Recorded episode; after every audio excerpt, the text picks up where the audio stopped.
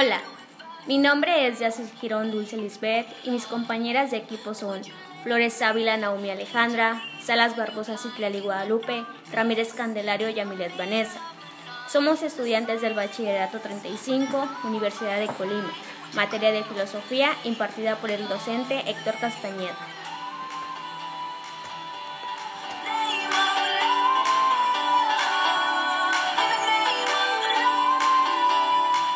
Si alguna vez te has preguntado qué es la filosofía, quiénes son los más grandes e importantes filósofos de la historia, este podcast es el ideal para ti. El día de hoy hablaremos un poco sobre el concepto de filosofía e iremos desglosando a los filósofos griegos que más participación tuvieron en este tema, desde su vida personal hasta sus aportaciones y filosofía. Para comenzar, daremos a conocer el concepto de filosofía. La filosofía apareció en Grecia en el siglo VI a.C. y es una especie de ciencia madre de la cual desprenden casi todas las disciplinas especializadas que hoy en día conocemos. Centra sus intereses en la reflexión, específicamente en temas como la moral, la belleza, la experiencia, el lenguaje la existencia misma.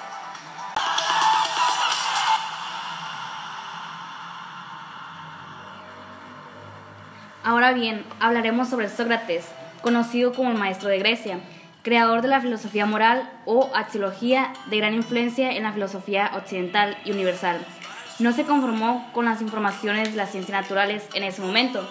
Se enfocó en estudiar y buscar por su propia cuenta la verdad verdadera del ser humano y su entorno. Reconoció su propia ignorancia. Sócrates revolucionó las enseñanzas filosóficas y atrajo a un reducido pero selecto grupo de discípulos con los que practicó un nuevo método de argumentación basado en el diálogo. Sócrates alcanzó su madurez intelectual en un momento en el que en Atenas triunfaba una corriente filosófica particular, el movimiento sofístico. Sócrates era unos 20 años más joven que Protágoras, Protágoras, la gran figura de los sofistas, y defendió su propio pensamiento en el debate constante con las tesis de los sofistas a, los que criticó duramente por sus ideas políticas y morales y también por el modo en el que buscaban rentabilizar económicamente sus enseñanzas. No concordaban con los sofistas, defendió la existencia de un conocimiento genuino que contrastaba con sus escepticismos. De aquí surgió su famosa frase, solo sé que no sé nada, con el que trataba refutar la supuesta sabiduría que alardeaban sus opositores. Con eso daba a conocer que le faltaba mucho por saber y aprender, por lo que establecía límites al conocimiento del ser humano. Decía que la sabiduría es como una moneda, una moneda de ley, con la que compras y tienes todo, fortaleza, justicia y temple. La virtud nace la sabiduría, en forma independiente de los placeres, temores y otras pasiones. Sin duda, la sabiduría, todas las otras virtudes organizadas de la atracción, entre otras pasiones solo con sombras de virtud.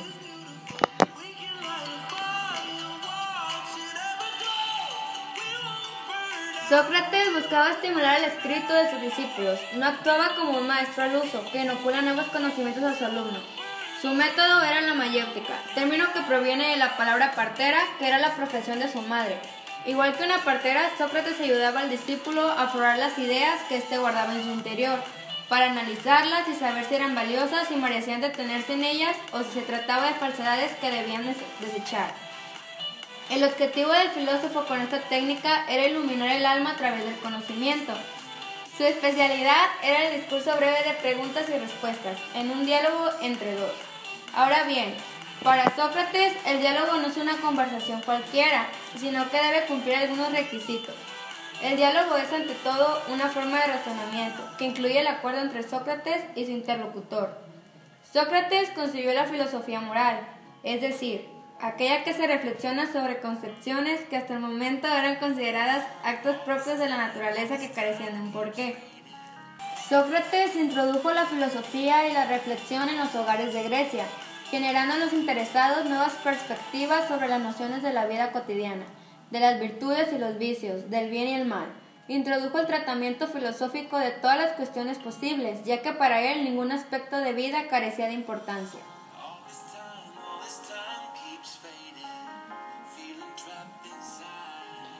Sócrates se centraba en la discusión y el debate como principal forma de exposición de ideas. Frente a quienes dudaban de sus habilidades, se presentaba como un ignorante de ciertas temáticas, considerando que sólo a través de la discusión podía enriquecer el conocimiento. Para el filósofo, la exposición de ideas argumentadas era el resultado de la examinación y reflexión profunda acerca de un tema. Estimaba que mediante la búsqueda auténtica del conocimiento se era capaz de percibir la verdadera esencia de un hombre. Conocido por tener un carácter irónico, Sócrates utilizaba a su favor estos métodos de expresión para dejar al descubierto falsas pretensiones o malas intenciones de otros hombres que buscaban desprestigiarlo. Consideraba que la iluminación podía estar al alcance de todos los hombres, pero solo como resultado de un duro esfuerzo y dedicación.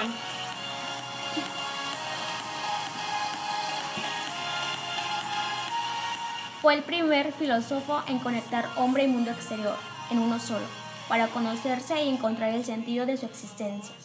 Enamorado de la verdad y la virtud, así como el conocimiento. Aseguraba en la teoría que el hombre que poseía conocimientos era totalmente libre, mientras era esclavo quien no los poseía. Su ética es racional, confluyen el bien, el alma, la virtud, el vicio, la ignorancia y la moral. Él se preocupaba por la identidad moral de un hombre, como buen ciudadano de bien, pero también creía en los conceptos metafísicos como base para establecer los parámetros de estos valores. Sostenía que el alma buena daba hombres buenos, sabios y virtuosos, por lo que estimulaba al ciudadano a cuidar su alma, darle el valor que les proporcionaría bienestar de conciencia.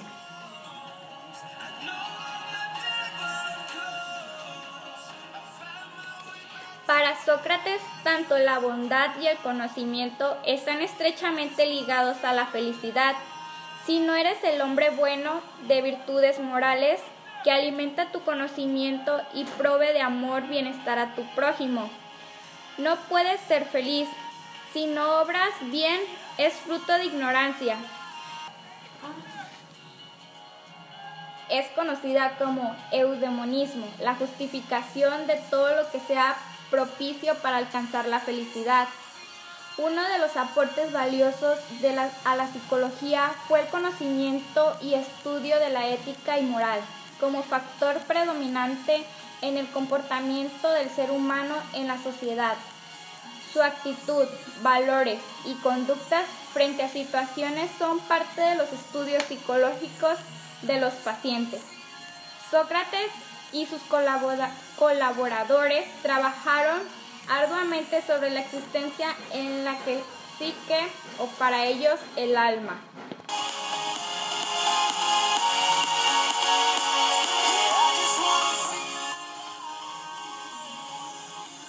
Como pensador y filósofo de alta trayectoria y credibilidad, sus frases fueron inmortalizadas para las nuevas generaciones, que estudiaron y siguen estudiando su legado e incluso aplicándolo en sus enseñanzas y teorías modernas. Algunas de ellas, casi todas célebres. La verdadera sabiduría está en reconocer la propia ignorancia, cosa que reconoció cuando se enteró que la pitonisa del oráculo de Delfos lo había considerado el más sabio de la época.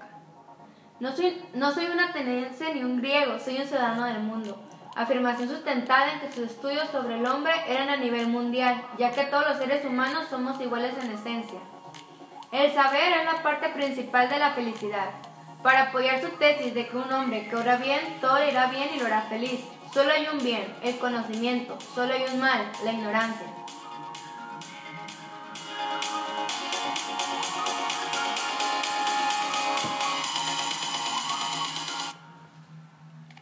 En conclusión, el simple hecho de que Sócrates no haya dejado obra escrita alguna y que todas sus ideas y propuestas se hayan conocido a través de las obras de sus discípulos y alumnos que también se encargaron de esbozar un retrato del sabio filósofo, pone en evidencia el rol que jugaba Sócrates en la sociedad y en su búsqueda por el conocimiento. Nunca se consideró un maestro, más bien le gustaba verse a sí mismo como un agitador de conciencias En algunos textos es presentado como un hombre que compartía y discutía con todo aquel interesado. En otros resaltaban que cobraba por, este, por este, esta práctica, aunque su noción sobre la filosofía no era la de un oficio. A partir de esas primeras percepciones impulsadas por Sócrates, otros filósofos como Antistenis, Escuela Clínica de Filosofía, Aristipo, Filosofía Sirenaica, Epicteto y Platón comenzaron a dar forma a sus propias reflexiones, plasmar, plasmarlas en obras y emprender el continuo desarrollo de la filosofía hasta la actualidad.